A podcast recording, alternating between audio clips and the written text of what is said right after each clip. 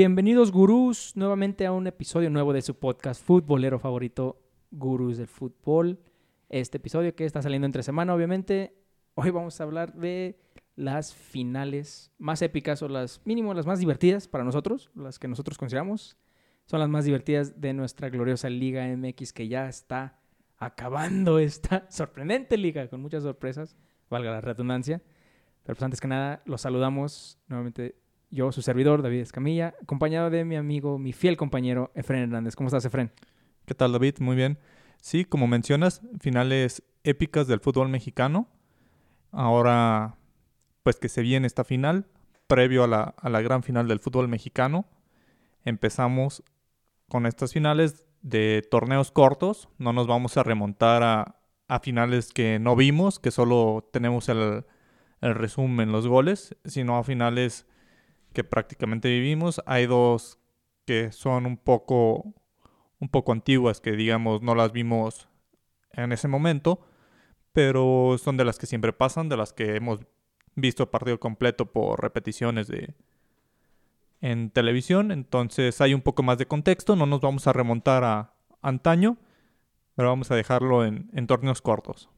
Así es, y al investigar esta, este tema, estas finales, hay, hubo muchas, hubo muchas de las que se pueden hablar, pero pues estas son para nosotros las que son las más, las que fueron las más atractivas.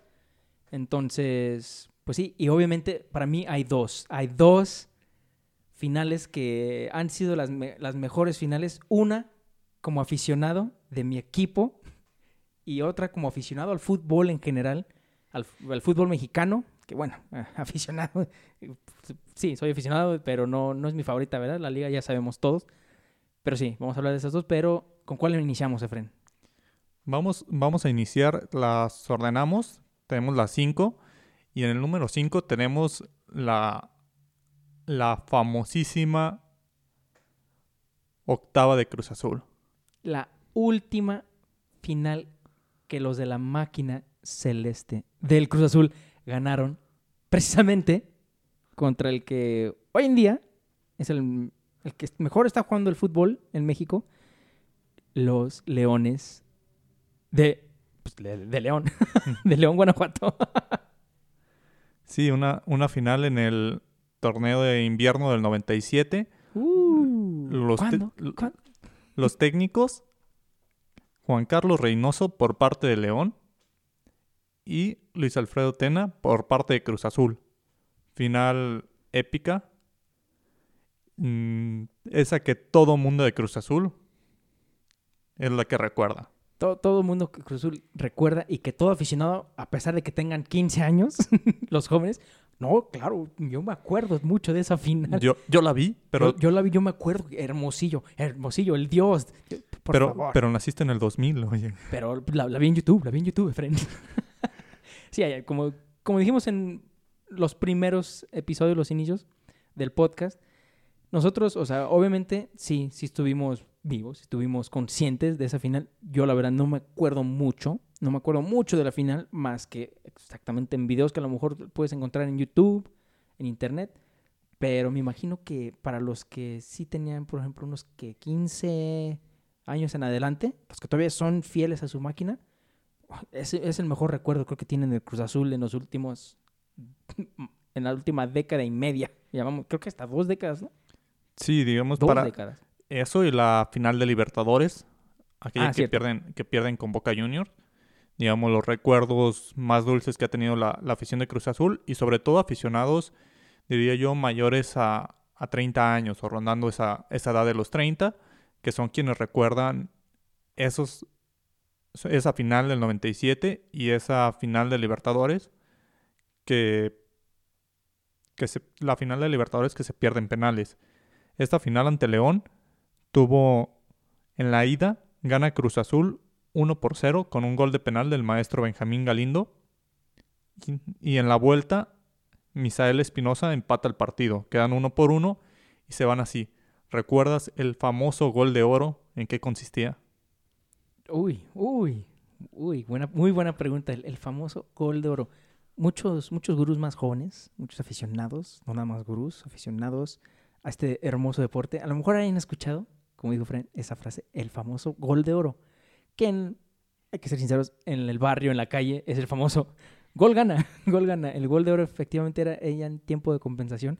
El primer equipo en anotar, en anotar ese gol de oro era automáticamente el ganador. Nada de que no.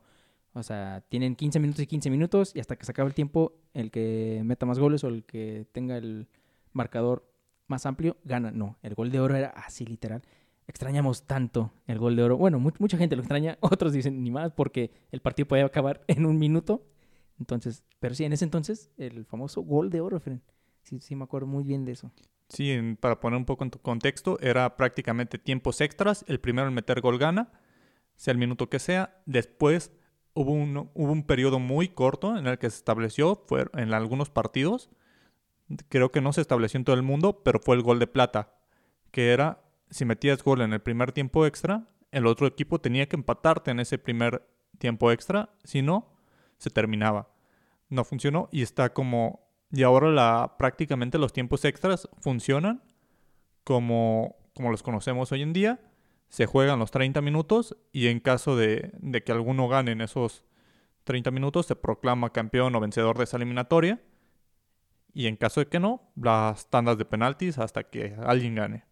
Así es, lo que ya conocemos hoy en día como tiempo extra y los penales. Lo curioso es que en esa final, Cruz Azul lo gana con un gol de oro, un penal que, que hace el portero de, de León sobre Carlos Hermosillo. Un, prácticamente una patada en la cabeza de Carlos Hermosillo que lo deja sangrando. Tan, tan sí, me imagino que la mayoría de los gurús han visto ese video, que Hermosillo todavía sangrando, dice, yo tiro el penal. Yo me quiero llenar de gloria. Ah, estaba lleno de sangre. No, no podría, hoy en día no se podría tirar ese penal así. No, no, podría haber entrado el campo de la manera en que estaba. Pero la, la playera de Cruz Azul llena de sangre posiblemente no, no dejaba de sangrar la herida que tenía Hermosillo. Tira el penal se convierte en el gol de oro y de esa manera Cruz Azul gana su, su último título. Así es, entonces, como dijimos, para muchos, muchos de nuestros aficionados celestes, ya, ya con, con unos años encima, con ya, ya que ya pasaron el tercer piso, son los que más recuerdan esa final. Y hoy, ahora sí que han tenido muchos años, la verdad, hay que ser sinceros. No son el único club, ¿verdad? Atlas. No, no, han sido el único club que han batallado tanto, tanto para poder lograr otro título, pero esa final, iniciamos con esa porque precisamente es de las más, una de las más icónicas del fútbol mexicano, pero por lo mismo porque después de esa final, los pobres cementeros nada más no han podido levantar una Copa de Liga, porque hay que recordar que sí ganaron la Supercopa MX. Entonces, pues, buen inicio, buen inicio ¿eh? empezar con esa final. Sí, y recordar, en ese entonces si era una joven promesa, el Conejo Pérez. Sí, sí, a pesar de todos los memes, chavos, chavas, el Conejo Pérez obviamente no es una joven promesa ahorita, pero en ese entonces era, era tan joven que tenía todavía cabello, el señor Oscar Pérez. Palencia aún militaba, estaba en su, en su camino, no era un referente de la máquina, que sí lo fue, digamos, en la, en la Copa Libertadores, me parece el 2001, pero en ese entonces apenas se abría un lugar en el, en el Cruz Azul. Así es, y cuentan la, la, leyenda que Palencia no se ha cortado el cabello desde esa final del Cruz Azul. no, me vuelvo a cortar el cabello hasta que Cruz Azul sea campeón de nuevo y ahí sigue. Ahí, sigue la, la, melena de nuestro gran Francisco Palencia. Bueno, y en cuarto lugar, esta te va a doler un poco, ¿Recuerdas la final navideña del 2016? Tigres versus América en el volcán. Sí, sí, sí, duele, duele tanto porque era... Me acuerdo tanto de esa, de esa, playera de la, del, del centenario, la, color vino, que hasta yo hasta logré conseguir, me, gustó mucho. Nunca, nunca he llorado en el fútbol, nunca he llorado, nunca he llegado a ese, a ese nivel a lo mejor de, de fanatismo, de pasión, para llorar ah, por un partido o porque haya ganado un equipo mío. Ganas me han sobrado. Pero en este partido, si hubiera tenido menos fuerza de voluntad, hubiera quedado como, como Paulo Goltz. Me acuerdo que, que Paulo Goltz estaba llorando, estaba furioso. ¿Cómo olvidar ese gol del América, ese gol que di, ya, ya, campeones, Dios mío, y en Tigres y en su casa, y toing, tómela, que el Tigres dijo, ah, ah, ah. Todavía, todavía duele, todavía duele. Sí, el primer partido queda uno por uno, gol de Guiñac y Bruno Valdés. Qué raro. Sí. Guiñac. En la vuelta, en los primeros 90 minutos, quedan 0 por 0. Se van a tiempos extra. En el tiempos extra, Edson Álvarez. Para que se imaginen, eran los inicios de Edson Álvarez. Portaba en su playera el número 282. Ay, ay, Dios mío. sí, haciendo una nota aparte, si hay algo que me frustra a veces en el fútbol es que debutan a chavos y les pongan esos, esas playeras con tres dígitos. Póngale dos dígitos y ya, aunque sea el pinche 99, pero ¿por qué poner 284? Tre- he visto hasta 330 y algo, digo, no manches, pero bueno, eso ya cada quien, cada quien, pero así es. Edson Álvarez, eh, otro dato, alguien que también los del Cruz Azul conocen muy bien. Sí, en ese entonces le brindaba toda la confianza el técnico del América, Ricardo Lavolpe, El famosísimo La Volpe. Que se enfrentó al Tuca. Parecía que todo, que todo iba bien para el América. Al minuto 115, cinco minutos del final, se, se hace una bronca ah, prácticamente provocada por Rubén Zambuesa, que se va expulsado. Dos minutos más tarde, explota esa bronca. Recuerdo que va a la palmera arriba, se mete a la banca del América, empieza a golpear, a sacar golpes. Y esa frustra- frustración de Golds fue porque Golds va a separar. Es el único de los jugadores que tenía cabeza fría, va y separa. Y llega el árbitro y lo expulsa. Ay, no. Había jugadores del América, incluso Guiñac llega y avienta jugadores, jugadores del América que también, que también empezaron a aventar. El único jugador que se veía calmado era Golds y lo expulsan. Creo que el árbitro dijo, por no entrarle. por no entrarle, por puto, y, te vas. y expulsan a Pablo Golds. Le quitaban a, al que en ese momento era uno de los mejores centrales del fútbol mexicano. Recordemos que América lo lleva, lo lleva el piojo después de, de estar en Tijuana. Uno, uno pieza clave del América de ese torneo se va expulsado. Cuatro minutos más tarde, un centro y un cabezazo de dueñas al 119 para empatar el partido. To- toda- todavía, hasta, hasta la fecha, hasta el día de hoy, el nombre de Dueñas, solo verlo jugar en el Tigres, lo, lo odio, lo odio. Son de esos jugadores que dices, te odio nada más por, por lo que hiciste a mi equipo. O sea, como jugador, pues se respeta, se respeta. Eres muy bueno en tu profesión, en tu posición, pero te odio, cabrón. Hasta la fecha no puedo ver a Dueñas sin, sin esa memoria, así como los, los veteranos de, de Vietnam, y así que escuchan helicópteros y dices, ay, ay, Mufasa, uh. Sí, ese, esa final épica que posteriormente se iría a los penales, donde si la figura de Nahuel Guzmán se agranda y los cobradores del América no sé qué pasó. Tres penales anotados por parte de Tigres, tres fallados. Simplemente se necesitaron seis penales para que el partido terminara. el campeonato. Se definiera tres. Tú mismo lo dijiste, ¿cómo fallas tres penales siendo un jugador profesional?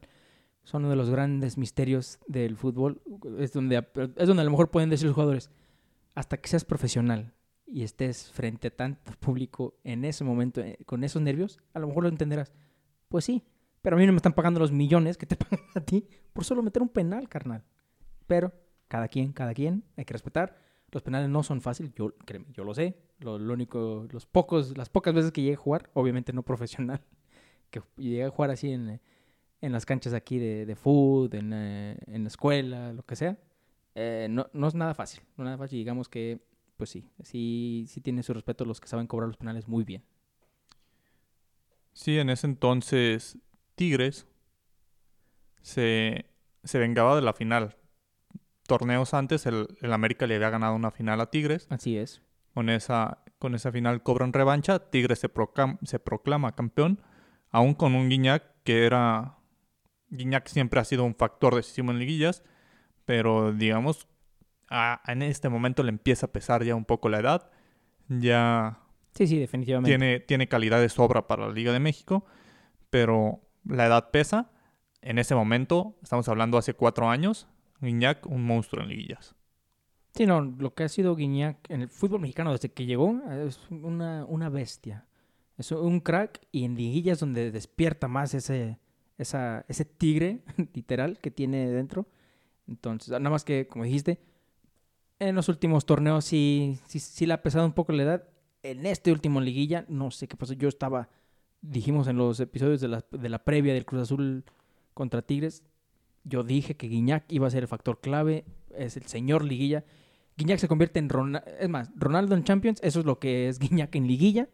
No sé qué pasó, el Cruz Azul le dio una cátedra a los Tigres y pues bueno, esa ya es otra historia, pero sí, esa, esa final la recuerdo muy bien, la recuerdo tan bien que hasta la fecha me sigue doliendo, me sigue doliendo, pero bueno. Otra final que también estuvo que no muchos, no muchos se acuerdan y a lo mejor los chivistas les gusta recordarlo, y más bien sus rivales les gustan recordar a los chivistas que así efectivamente llegamos a una final, pero obviamente los chivas, las chivas, les recuerdan, sí, pero la perdiste. Toluca contra Atlas. Sí, lo escucharon bien. Atlas ha llegado a una final en los últimos, ¿qué son? ¿20 años? Sí, es mucho, es mucho, pero pues bueno. Toluca contra Atlas en el que fue en el 99. Invierno del 99. Invierto del 99. En esa, en esa generación dorada de, de Atlas, que fue formada en, por Marcelo Bielsa en Fuerzas Básicas y comandada también por Ricardo Lavolpe en la dirección técnica, que esa vez se enfrentó a Enrique Mesa. Pero pues la joven, las jóvenes promesas del Atlas no pudieron con los grandes extranjeros que tenía, que tenía el Toluca. Entre ellos, el máximo goleador en la, Diablo Mayor. en, la, en los torneos cortos, en el que tiene el, el récord de goles en un torneo cortos, Sor- José Saturnino Cardoso. Para mí, el, el mejor delantero que he visto en la Liga MX. Uy, uy, uy, uy. Para extranjeros, definitivamente, pero tendría que checar bien, bien. Bueno, es que no tienes razón. Creo que sí ha sido el mejor delantero que ha tenido nuestra liga, que, que ha, sí, que ha tenido la liga. Deja de, Digamos deja que- de ser, hemos- deja de mexicano, deja de ser mexicano o este extranjero. No, lo de José, José Saturnino Cardoso era. Si quieres hablar de heridas, yo recuerdo tanto esa. Todo el, todo el americanismo recuerda a José, Sartu- a José Saturnino Cardoso, al Toluca que lo goleó, lo humilló. Dios mío, decir humillar es, es- es de- dejarlo leve. E- Ese creo que fue, fue 6-1, 6-0. 6-1. 6-1, él y Vicente Sánchez. Dios, no, no, no, Dios mío, to- todavía, todavía pasan ese gol. Creo que de los mejores goles, no sé cuándo hizo un top 10, no sé si en YouTube o hasta los de Televisa. Hicieron un top 10 y el mejor gol que se ha anotado, creo, en, no sé si fue en. Y no, no sé, no sé en qué. En torneos cortos, es ese pinche gol que parecía que los tenía Guardiola jugando ahí de tiki-taka. La mejor jugada colectiva en la historia del fútbol mexicano, Esa mera. sin duda. Un, un Toluca que se enfrentó al Atlas, un partido de ida buenísimo, quedan 3 por 3. Metió gol Rafa Márquez, Hugo Castillo, el famoso misionero, y por parte de Toluca, Carlos Morales, no el hermano de Ramoncito, Carlos Morales, el, el tanque, un jugador uruguayo, y otro, otro gol de Cardoso. En la vuelta quedan 2 por 2, goles de Castillo y Cepeda por parte del Atlas, y Macías y Cardoso por parte del Toluca. Se van a tiempos extra donde nada para nadie, 0 por 0, y se van a los penales.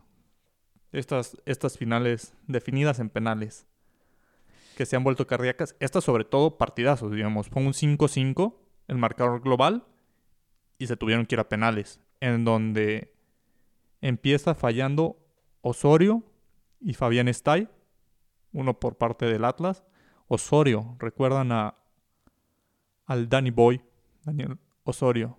Al Danny Boy Osorio, el que parecía que salió de un grupo como tipo grupo banda MS, pero que dirigió el fútbol. Sí, sí, ¿quién nos acuerda del famosísimo El Travieso, no?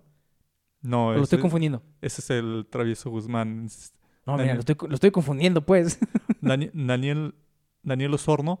ah, le- ya, le ya, hace- lo confundí. Sí, le ya, ya, hace, ya. me parece que en la Copa Oro, no recuerdo el año, 2001, me parece, cuando estaba como invitado Brasil a la Copa Oro, Les hace un gol y con ese quedamos Sí. en tiempo en tiempo extra y con ese México queda campeón de la Copa Oro con gol de Daniel Osorno. Sí, ya, me, me- me confundí con el, con el con el travieso, pero sí, sí, ya, ya, ya. E- Es el, exactamente, el que nos, nos dio vida y después logramos el campeonato contra Brasil en la, en la Copa de Oro. y lo falla por parte de, de Toluca Fabián Estay. Se van a la muerte súbita y Julio Estrada falla el, el penal del triunfo, lo, lo, lo detiene el ahora técnico nuevamente de Toluca, Hernán Cristante. Un, un portero legendario. Legendario y figura máxima, bueno, debería de ser para los Diablos Rojos del Toluca. Si hay tres figuras, bueno, la tercera igual y debería de darlo, pero si hay dos, mínimo dos figuras que el- creo que deberían de tener sus estatuas y todavía no la tienen, bueno, corríjanme, es Hernán, Cristante y Cardoso. Son, debe- debe- deberían de haber dos estatuas en cada entrada de ese estadio del Toluca. Sí, son dos jugadores legendarios. Lo demás, pues ya es un poco debatible. Tenemos ahí a, a Ciña, por ejemplo. Hasta Ciña. de, de Toluca, que es un legendario Vicente Sánchez, aunque Vicente Sánchez salió del club y no, mm, no pudo, digamos, tomar el protagonismo que dejó Cardoso. Ujú. Tenemos a Fabián Estay, que también lo hizo muy bien, pero Cristante, ¿cuántos títulos le dio Hernán a Cristante a, a Toluca? Sí, no, y, cu- y cuántos goles detuvo, o sea, es el, es el mejor portero en la historia del, no, Del no de la liga, sino de- del Toluca. Del Toluca es para mí su mejor portero, dígame que Talavera, que no- Hernán Cristante, es más, Hernán Cristante es ídolo. Ese es el ídolo de Talavera, te lo puedo asegurar. Creo que en México se han dado muy buenos porteros, pero también se, eh, se trae del extranjero muy buenos porteros. Sí, sí. Tenemos lo que fue el colombiano Calero, que en paz descanse. Vilar. ¡Vilar! Ay, no. ¿Cómo no olvidarnos de Vilar? Es más, para mí Vilar siempre fue, o sea, tú dices Federico Vilar y luego, luego pienso en el Atlante. Los Sí. pobres potros de hierro. A pesar de que se retira en Cholos, me parece. Sí, así es. O sea, para mí siempre fue una, un- o sea, una máxima figura de, del Atlante. Y eso que Atlante tuvo, tuvo varios. Sí, entonces eh, recientemente Thiago Volpi, aunque no duró mucho en, en Querétaro, Thiago pero Volpi. un portero extranjero que el mismo Nahuel Guzmán. Nahuel Barovero también, también le hizo muy bien en Necaxa. O sea. Necaxa, aparte de que tienen el mejor scouting de México, también tienen los peores negociantes, ¿verdad? tienen los peores dueños porque son muy, ¿cómo se dice? Muy... Pues el Necaxa vende todo lo que sube, empieza a subir y se- Sí, venda, sí. Lo, lo venden cuando está en su primor, como debe de ser. Pero bueno, es la tercera final. Esas últimas dos finales, para mí son las dos mejores finales en toda la historia de nuestra liga. Mínimo, torneos cortos, los finales que me ha tocado ver. Estas dos para mí no hay ninguno que le llegue. Obviamente si me haces, si para mí, me haces elegir entre una y la otra.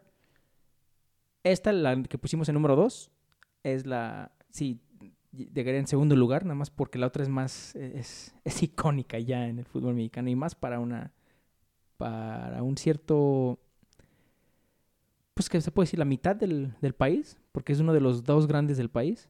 Pero bueno, la número dos, la cardíaca y tan entretenida que nadie esperaba que fuera tan entretenida como fue.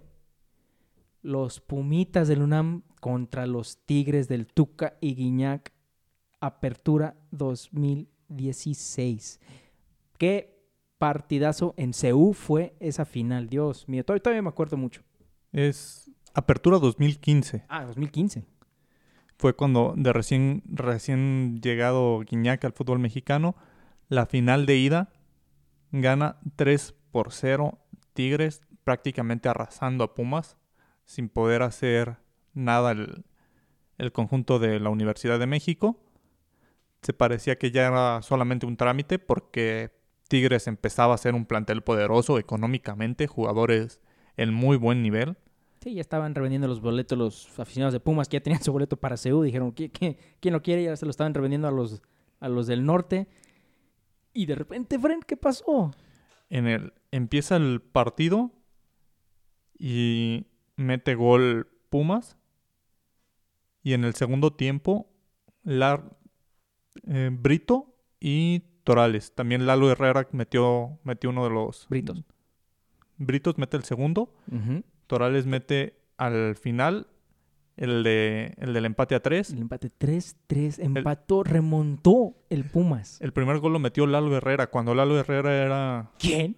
una, una gran promesa de, del fútbol Del mexicano. fútbol mexicano y, de- y una joyita del Pumas. Entonces se van a tiempo extra. Gol de Guiñac. Empieza Pumas un poco distraído, mete gol Guiñac. Ya van 4-3. Tigres 4, Pumas 3. Para los que a lo mejor dicen, a ver, a ver, ¿qué? Y posterior- posteriormente al 120, me parece, 119, 120, Casi al final. Alcoba, central de Pumas, le mete gol a Nahuel Guzmán. Se, se empata el partido y todo se define en penales. 4-4. de- De ir perdiendo 3-0. Remontaron, empatan el global los Pumas en la vuelta en CU. CU explotó, obviamente. Explotó 3-3. Hay partido, hay final. Dios mío, todos, hasta los aficionados de Chivas, Cruz Azul, América. Yo, yo siendo americanista, eh, vi la final y dije, Dios mío, ¿qué, pinche partido nos está dando los Pumas. Los Pumas vinieron a jugar, vinieron a ganar una final. Guiñac les dice, todavía no, tranquilos, tranquilos, gatitos. Y después, ah, como dices tú, Alcoba dijo, ni madres, esto se define en penales. ¿Y qué pasó en penales? ¿Quién ganó, Efren? Para los que no recuerdan. En penales, nuevamente uno de los mejores atajadores de penales y sobre todo en tandas. Nahuel Guzmán detiene dos penales a Cortés y Fidel Martínez. Fidel, el, el que hizo campeón a Cholos con el Piojo Herrera, dándole su primer campeonato. Posteriormente jugó en Pumas. En esa final falla, falla su penal y se corona Tigres. Nahuel Guzmán, que sí, analizando bien, es muy bueno en las tandas de penales. Sobre todo en tandas, digamos, no, me, no, no es un, un gran atajador dentro del partido, en los penales. En, Que se en dan el- por falta y así. en el- en- dentro del encuentro, pero en las tandas de penaltis tiene un, tiene un buen número de penales atajados. Ah. Sobre todo en instancias cardíacas. Sí, qué, qué bueno que dices eso porque te quería preguntar. ¿Es que es bueno en las tandas o es que sabe, sabe manipular bien a su rival? Porque conocemos a Nahuel y Nahuel es de los que se acerca cuando va a cobrar. El jugador está como dando el balón, como él quiere. Y si se han fijado, Nahuel se acerca al jugador a decirle, ¿quién sabe? No tenemos micrófonos, no es la esto no es la NFL. Entonces, ¿quién sabe? Obviamente tú ves que el, que el árbitro le dice a Nahuel, ya, ok, vete a tu portería, cabrón. Entonces, lo que te iba a decir, ¿será eso o será que Nahuel sabe manipular? Y cuando digo manipular, sabe meterse en la cabeza de su, de su rival para ponerlo más nervioso de lo que de por sí ya está. Creo Siento que, es como que una combinación de las dos. Sí, Nahuel Guzmán hace, hace lo que le toca en esas tandas, pone, pone el nerviosismo, pero también creo que el entrenador de porteros del Club Tigres, sobre todo en esas instancias donde es muy probable que se, dé, que se den tandas de penales o que existe esa posibilidad, analiza muy bien a los jugadores. Recuerdo, nos remontamos, retrasamos un poco a la, a la final que pierde América para los tres penales y él sabe, los, se los tiran a diferentes lados, los tres, en, un- en el último, me parece, se queda en el centro cuando lo tira Osvaldito, porque lo estudia. Sabe que Osvaldito para, para asegurar sus penales saca un riflazo al centro. Él se queda y espera el riflazo al centro y tratar de, de pararlo a base de, de reflejos. Así es. Y muy bien estudiado de su parte. Entonces creo que es un poco de, de esa parte de estudiar al jugador de, de parte del equipo de, de Tigres. No creo que sea Nahuel mismo quien esté estudiando, sino alguien que le diga, pues sabes tú qué, dices, el entrenador de porteros. si en caso de penales, este jugador, lo más probable es que te lo tire a este lado. Este jugador cuando quiere asegurar tira al centro. Este jugador en, en tandas de penales siempre va hacia tal lado. Entonces creo que esa parte le ayuda mucho a Nahuel. Aparte, aparte la estatura que tiene y pues es un gran guardameta a pesar de, de la- lo polémico que suele ser. Sí, a mucha gente, incluyéndome, le cae gordo, le cae gordo, pero por, por de repente el, el show que hace, le hace mucho de emoción, si lo llegan a tocar, si lo llega a tocar un pedazo de pasto, se estira al, al piso, se avienta sus tres marometas, estilo Neymar, es más la razón por la que no, no me agrada ese portero, pero tú mismo lo has dicho, cuando se trata de momentos claves y más en tanda de penales, no hay mejor portero que quieras tener ahí eh, guardando tu portería que Nahuel Guzmán. Y el Pumas y América ya lo vivieron, ya lo vivieron. Sí, entonces en ese entonces se, se corona Tigres y empieza pues esa era de los Tigres con Guiñac. Se empieza la era, Guin- la era Tuca Ferretti en los Tigres, que bueno, lo hablamos en el, en el último episodio, en los últimos episodios. Será este ya el fin porque pues los Tigres fueron, no bueno, no humillados, pero fueron, ¿cómo se puede decir? Mm, perdieron. ¿Para qué le hacemos a la, a la mamada?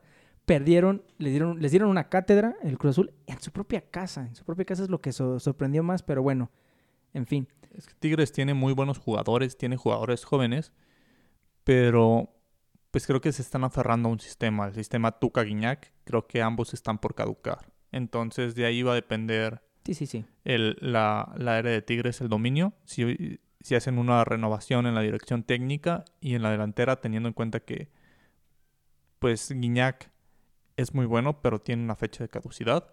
Y me parece que la del Tuca, esa fecha sí ya está, ya expiró. Creo que necesitan un cambio en la dirección técnica para alargar un poco más esta etapa de éxitos. Sí, sí, o sea, es agradecer al Tuca, muchas gracias por tantos años, los títulos que nos diste, pero creo que ya es tiempo de irse en una nueva dirección para que el Tigre siga siendo ese Tigres competitivo que nos ha acostumbrado a ver. Y es- esa final es la única final y espero no se me... No, no insultar a nuestros gurús pumistas, pero es, es la única vez que yo he dicho, ¿sabes qué, Pumas? Tienes mi respeto. Típico de Tigres ganó el partido, pero Pumas se ganó el respeto de todo el país, porque Pumas, hay que recordar, en todas las previas después de la ida, todos, nadie, nadie decía que Pumas podía remontar. Creo que nadie, y el que sí, casi casi que se reían de él, decían, no, no te pases, no, no dejes que el fanatismo a los Pumas te gane. Y Pumas dijo, "Ni eh, Pumas jugó la- una final como se debe de jugar, a pesar de ir perdiendo, a pesar de lo imposible.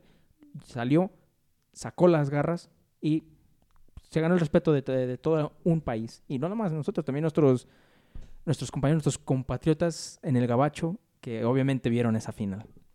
Sí, sobre todo, también Tigres sale un poco relajado por ese resultado. Digamos, es, en el fútbol mexicano se ha dado. Recordemos una final, me parece que fue Santos contra, contra Querétaro, en el cual el Chuletita mete cuatro goles. Parecía una final liquidada. Y en el regreso, Querétaro empieza a anotar goles y parecía que había partido. Me parece que quedaron 4 por 0, 5 por 0, no recuerdo exactamente. Creo que fue 5-0 en Torreón. 5 por 0 en Torreón, van a Querétaro y Querétaro les empieza a hacer partido.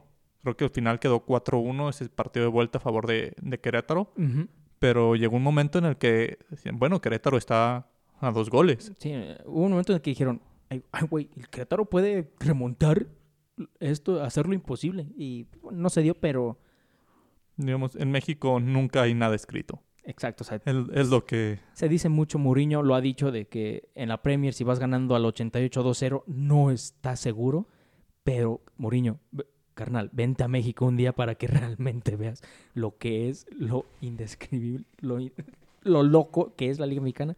Nada, nada es seguro y sin afán, otra vez, sin querer ofender, menos si eres el Cruz Azul.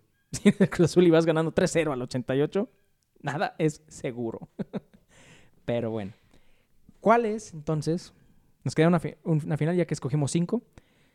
Para nosotros la final más épica, la final más recordada del fútbol mexicano, Efren.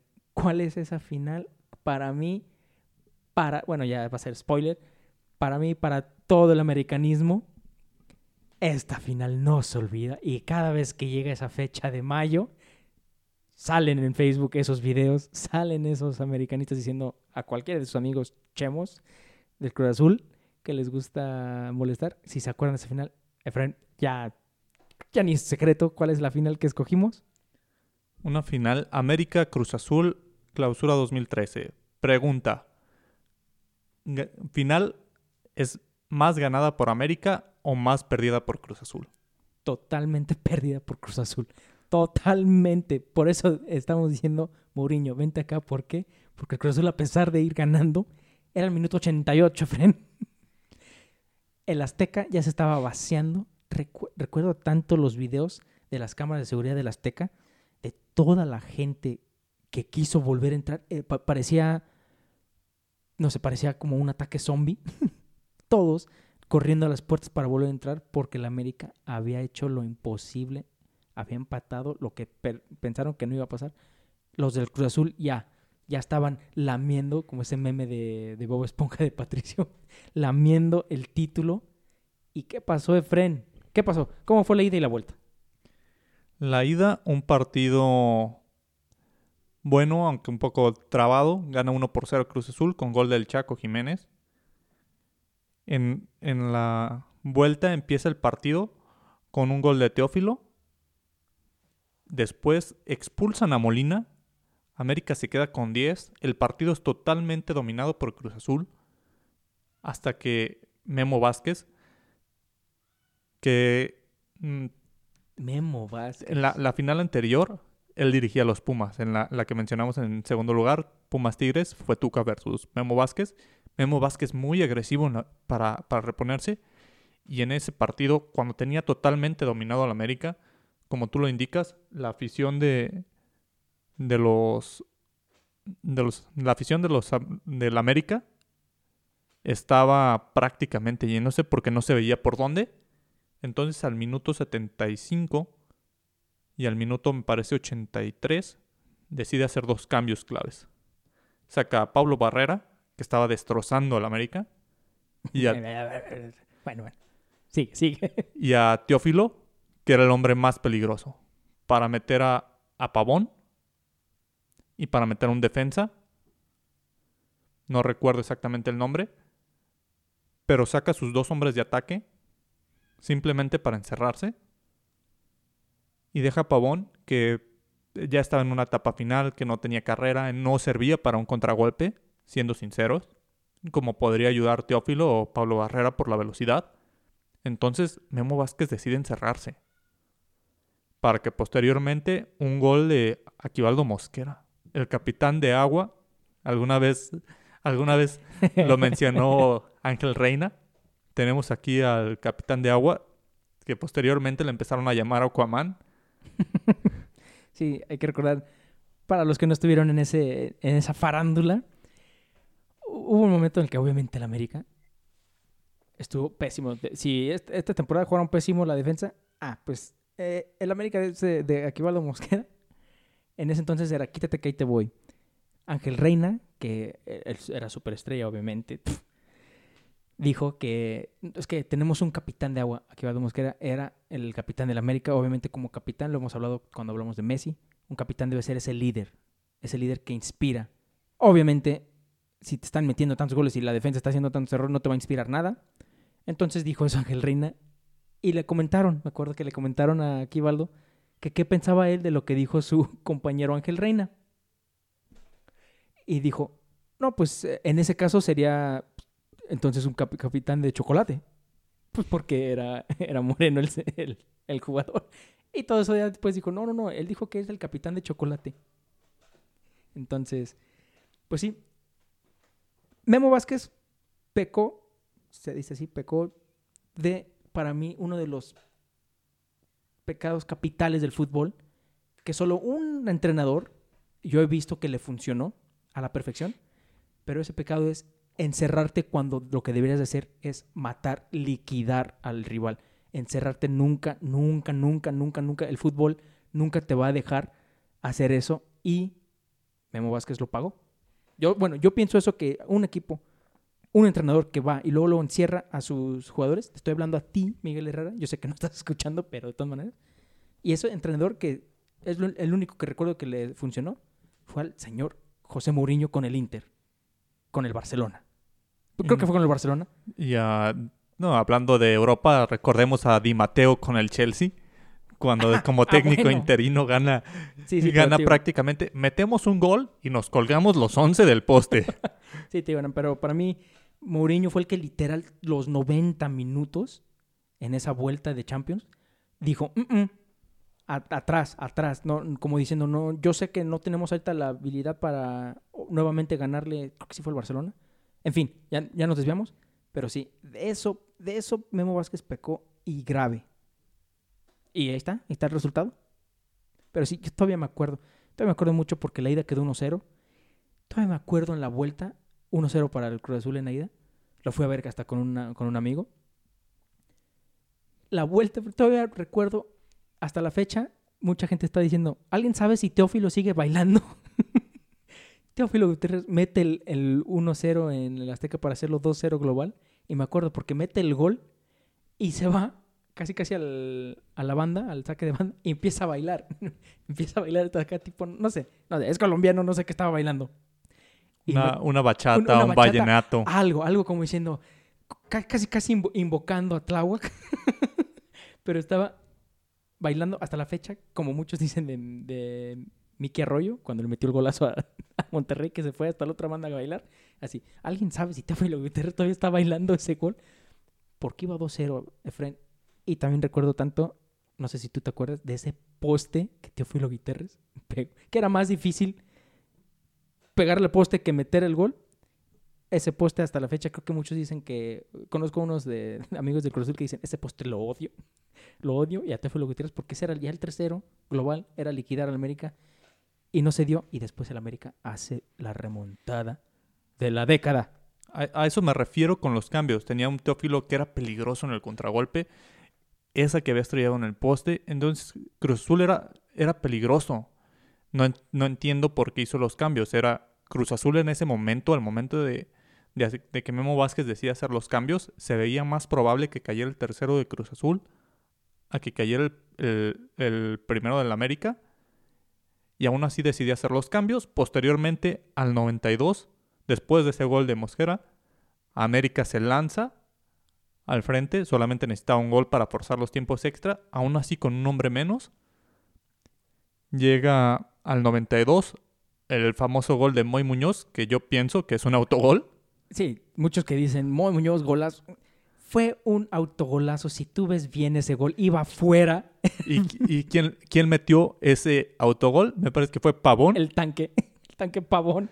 que salió, el que, entr- el que salió de la banca para suplir a Sí. Teófilo. Sí, estoy casi seguro que fue, que fue él, pero es que ne- neta, si vuelven a ver ese video, y obviamente lo pueden volver a ver porque no hay ningún americanista que no lo haya compartido, y más en mayo, pero cuando tú ves ese ni cabezazo, Fren, de Moisés Muñoz, ni cabezazo, tú ves ese, nada ese remate, ese... Creo que, creo que un bebé lo hubiera pegado más fuerte. y te estoy diciendo un bebé de tres años lo hubiera pegado más fuerte si hubiera pateado el balón. Y no sé por qué me- metes el pie. Ahí es donde, ahí es donde yo digo que el Cruz Azul sí está, sí tiene una maldición. el Cruz Azul. Porque en ese entonces dices, no, es imposible. Ya empataron. Dios mío, nos vamos a ir a tiempo extra. Y fue ahí en ese empate que es- estalló, explotó como un verdadero volcán el, el Popocatépetl. Se queda corto, yo creo. Estalló el Azteca y fue cuando te digo que empieza a ver la gente cómo regresa, cómo regresa porque le están, le están re- recibiendo la noticia de que ya empató la América. Empató la América. ¿Cómo que empató la América? Si era el 88 y necesitaban meter dos goles. Tenían un hombre menos. Tenía un nombre menos. Es más, me acuerdo mucho que también en ese entonces iba a ser la final de, de la Champions. Hasta el mismo José Ramón Fernández dijo que estaba en el avión y dijo, estaba checando los alertas. 1-0, 2-0 global el Cruz Azul. Faltaba el minuto 88. Esto ya se, este arroz ya se coció, dijo. Este arroz ya se coció. De repente, ya aterrizo, vuelvo a checar. El América campeón. Ah, caray. ah, caray. ¿Qué pasó? Sí, esto se, como dices, se empata y se definen los penales. El famoso todo es culpa del Ayun. La Ayun mete el penal del triunfo. Así es. Antes, no creo que fue ahí, pero no, antes se creó ese hashtag, todo es culpa del Ayun. En, en América, América venía de una crisis. América en los años 2009 a 2012 estuvo en crisis, estuvo en problemas de descenso, digamos no tan serios, pero estuvo rondando el lugar 16, 15 en algunas jornadas. Pero era una América que no calificaba. Cuando tenía a Salvador Cabañas como el único jugador del América, el único, que, que, que prácticamente portaba la playera del América como se debería portar, como un equipo grande del fútbol mexicano. Era, era un jugador que representaba totalmente, pero era el único. Esa, en, en esa crisis del América estaba la Jun, se crea ese hashtag, todo es culpa de la Jun. Por... Porque todo, e, era un chiste local que, ah, es que el América perdió 2-0. Por la Jun, por la Jun. le tocó cometer errores desafortunados y posteriormente todo se le echacó a él. Y se queda ahí, se queda de esa manera. Todo, todo es culpa de Layun. Esa es, mete el, el gol para, para la América. Y a partir de ese penal, su carrera cambia notablemente. Sí, efectivamente. De ahí, ya después de, de, eh, de, ese paso por el América, fue, creo que está cuando se fue a Atalanta, se fue a Europa otra vez, Layun. Layun fue, fue una figura de, de polémica, pero después, o sea, de admiración. Y cuando digo admiración es porque precisamente todo un, todo un grupo de aficionados pasaron literal de odiar a un jugador a decir, Dios mío, es uno de nuestros mejores jugadores que tenemos. Y creo que hasta cuando se fue dijeron, no, que no se vaya. Que Nada más porque se fue a Europa, creo que como que todos dijeron, está bien, que se vaya, etcétera. Pero, por ejemplo, si hubiera ido otro equipo, yo me acuerdo cuando regresó a Monterrey, hubo, hubo bastantes aficionados de la América que dijeron, achis, achis, achis, ¿por qué chingados a Monterrey? Que bueno, así es como pasa cuando regresa uno de tus ídolos y regresa a otro equipo. Ejemplo, Diego Reyes. Diego Reyes, uy, otro tema que puede ser de otro capítulo, pero así es. Entonces digo, pasó de ser odiado a decir, ¿sabes qué? Que va. Y ese, ese equipo, ese equipo de América, sí, sí tenía, sí tenían huevos. ¿Por qué? Porque recuerdo que era la Jun ya demostrando, ¿sabes qué? No, no soy este idiota que me, me, hacen creer que soy. La leyenda, el niño, el niño de oro, el hijo prometido, Raúl Jiménez, que se está recuperando de la fractura de cráneo que sufrió contra el Arsenal y que en paz descanse el Chucho. El Chucho Benítez. Los tres metieron gol en esa, en esa tanda de penal. Los tres nos dieron tantas alegrías. Obviamente, como tú dijiste, el último penal, el decisivo, fue el de Layun. Todo hasta los comentaristas entonces dijeron, si mete este gol, Layun, todo va a ser culpa de Layun. Pero no para los americanistas, para los de Cruz Azul. Entonces, es una final que digo, cualquier americanista y obviamente cualquier de Cruz Azul lo recuerda a la perfección. Sí, no, y más los que estuvieron presentes en ese estadio. No recuerdo exactamente, pero creo que uno de los goles de, de cabeza del América fue tras una asistencia de Layun. Layun entró de cambio ese partido. Entonces, me parece que... Se, que creo que fue el de, el de Mosquera. Creo, que él, él, fue el de la asistencia. Creo que, creo que una asistencia, entonces Layun se viste de héroe en esa, en esa final, junto con Moisés Muñoz, obviamente. Y esa, pues es la final más épica por lo que se da. Una final en donde empieza a llover prácticamente a cántaros en el Estadio Azteca. Eh, empezó a llover de, de, todo, ¿eh? No nada más agua, de todo empezó a llover en ese uno, uno de los penales que falla Cruz Azul, no recuerdo exactamente qué jugador lo falló en este momento, pero lo falla porque se resbala por la cancha. Ah, ah ese fue... Ay, ¿cómo se llama? Creo que todavía está aquí, Aldrete. Rojas, no, no recuerdo exactamente. No recuerdo, pero el, otro que falla fue el Chuletita. Y lo falla Orozco también. Orozco fue el primero, me parece que falla el segundo penal. Falla el cuarto en el que se resbala el jugador de Cruz Azul. Y el cuarto penal del América lo mete, lo mete el Ayun. Entonces en penales quedan 4 por 2 ganando el América. Así es. Y recordemos también mucho de ese. Ahí salió el famoso meme o GIF, o como quiere decirlo, del piojo Super Saiyajin. Porque si no recuerdas, cuando el piojo festejó como, como si no hubiera mañana, es donde sacó su, su ki, se convirtió en Super Saiyajin 3, el pinche piojo. Es donde le vimos las tres papadas que tiene el señor. Y en ese entonces, esa final del 2013 sería la, el principio de la, de la era de Piojo como un ídolo en la dirección técnica del América. Y esa final significaba que empataban en títulos a las Chivas, el onceavo del América, en ese entonces. Así es, es donde empezó la, bueno, no la época de oro, pero mínimo en la era contemporánea, en la más reciente. Fue la recuperación del América, de ese América de crisis a una América que empezaba a pelear títulos y a ganar títulos. Y a calificar, a calificarse a liguilla y, literal, era de que el América mínimo, el América del Piojo mínimo, llegaba a semifinales. Era, era lo, mínimo donde quedaba. Puede, puede que a lo mejor y lo eliminaron unas cuantas veces en, en cuartos de, final, pero digo, con el Piojo, que antes de que se fuera al Tri, Piojo siempre mínimo los llevaba a semifinales. Era como un hecho. Tú decías, ah, ok, calificó al América, mínimo vamos a llegar a semifinal. Eso es un hecho. A ver, nada más si nos eliminan o no, porque sí lo eliminaron en. te digo que creo que Monterrey fue uno de ellos que los eliminó. Pero sí, ya después se fue Piojo. Trataron de tener como que otra joyita, porque hay que recordar que el Piojo Herrera en ese entonces no era de los mejores técnicos de- del país. Era un técnico, ok, sí, de renombre, pero son de esos de los que como que, bueno, o sea, no esperamos mucho de ti, pero tampoco esperamos una, una grosería. Sí, el Piojo tomó, digamos, protagonismo cuando hizo campeón a... Perdón, no, no hizo campeón a, a Cholos, fue Mohamed, pero posteriormente tomó ese plantel y le fue muy bien con los Cholos. Sí, que fue cuando lo, lo vuelve a contratar, creo. No. No, no sé si fue de- con- en su tiempo por el Cholos, que fue que el América le dijo, vente para acá. De regreso, fue, en su- fue su regreso de- Ajá, exacto, porque pues. De- del, de- del Piojo, pero pues con buenos, un buen papel en general en sus equipos, pero no era un técnico que se distinguiera por ganar títulos. Exacto, exacto. Entonces ya con su paso con América, con el director deportivo, también con el apoyo. Fue, fue de esa manera que el Piojo llega a rescatar a la selección.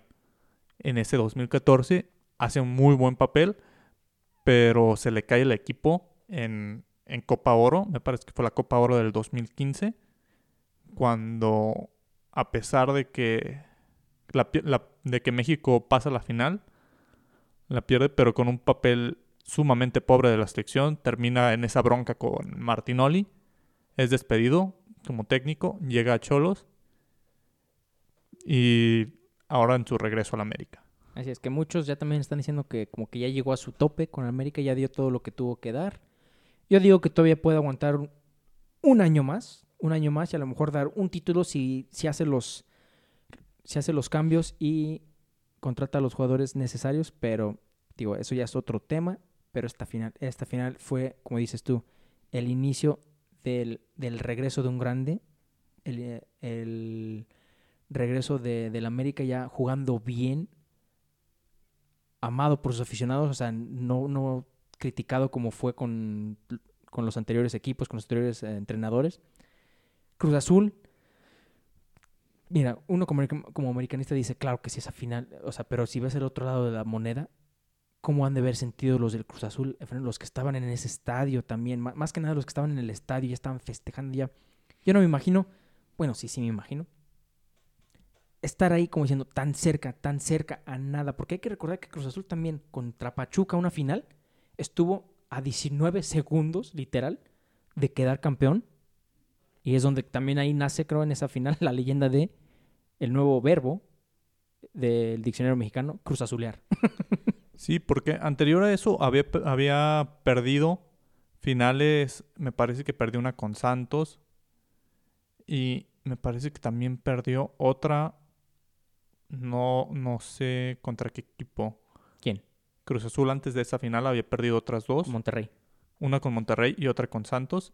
Entonces, no las había perdido de una manera tan dramática. Esta fue muy dramática.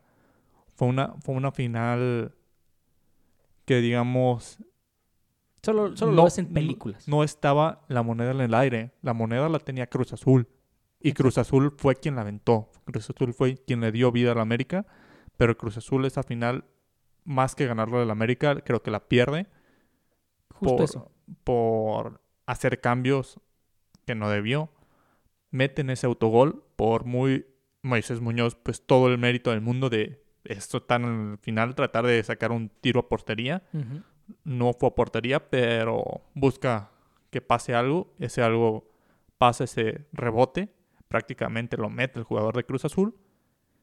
Pero una final perdida por Cruz Azul, pero que no deja de ser épica esa final. Así es, y precisamente por eso tú preguntas, y sí es cierto, fue, fue más que Cruz Azul la perdió que el América la, la haya remontado. O sea, el Cruz Azul, como dices, no era de que, ay, cualquiera puede. No, claro que no. El Cruz Azul literal era el minuto 85, 88, un, un minuto antes del gol del Mosquera. Era de, ya, por eso te digo, ya el 80 y. Ponle 85. Ya la gente ya se estaba saliendo. Ya los que dijeron, ¿para qué chingado me quedo a ver el Cruz Azul campeón? Ni, ni más. En nuestro estadio en ese entonces. En nuestro estadio, en el Azteca, que no sé qué. Y de repente el Cruz Azul como que... Por eso digo, ahí, ahí es donde yo sí dije, sí, sí, no. Este, este equipo tiene una maldición, necesita una limpia. No, no creo en eso, pero creo que eh, este equipo sí eh, es la excepción. Y pues bueno, hasta ver, a ver qué onda con el Cruz Azul. A ver qué onda, porque desde esa, desde esa final, pues no creo que. Bueno, sí, te iba desde esa final no, no, no los he visto con ese hambre de, de querer quedar campeones. Pero este último torneo, el que se canceló por COVID, yo estoy, yo estoy 100% seguro que Cruz Azul lo hubiera ganado sin problema. Sin problema, a, pesar de a lo mejor ponerle a un Tigres, a un Tigres en esa final, pero pues se canceló el COVID, por eso te digo, es donde dices, no, est- estos güeyes están salados, están sala- saladísimos. Pero, pues dicen que, yo siempre lo he dicho, el fútbol es de revanchas. El fútbol es de revanchas y la única cuestión es de que el fútbol va a decidir cuándo te va a dar, cuándo te otorga esa revancha. Puede ser en unos meses, puede ser en unos años. En este caso puede ser en unas décadas. Entonces, no sé, pero es, es tan hermoso el fútbol y por, por eso lo amamos. Todas las rachas se rompen. Entonces, la afición de Cruz Azul lo espera con ansias. Veremos qué pasa. Veamos. Y pues bueno, este es el final de nuestro episodio. Episodio muy entretenido, muy entretenido porque siempre que hacemos estos episodios es, es recordar, ¿no? Es recordar cosas. Cuando hacemos los de nuestros fichajes, el episodio que hicimos de nuestros ah, fichajes de, este, de esta temporada, los, los cinco mejores fichajes, pues hablas de jugadores que a lo mejor, por ejemplo, Gareth Bale, hablamos de Gareth Bale. Son episodios que, que te hacen recordar, son un poco nostálgicos, pero al mismo tiempo dices, ay, güey, ¿sabes qué? Aprendí algo nuevo. Y eso es lo que nosotros queremos hacer con estos episodios, aparte de que se apasionen más por este hermoso deporte, se lleven un poquito más de conocimiento, un poquito más de sabiduría de parte de nosotros los gurús del fútbol. Efren, nos vamos despidiendo. Sí, como bien lo indicas, aquí dejamos un poco de, de conocimiento gurú. También ustedes pueden aportar, mandar nuestros mensajes, comentar nuestras publicaciones, aportar ese conocimiento gurú. Todos nos haremos cada vez mejores gurús. Todos llevamos, llevamos ese director técnico dentro. Todos podemos ser gurús del fútbol. Así es, muchísimas gracias por acompañarnos. Nosotros somos, como ya lo dijo Fren, los gurús del fútbol y recuerden que queremos llevarlos a la nirvana futbolística. Nos vemos.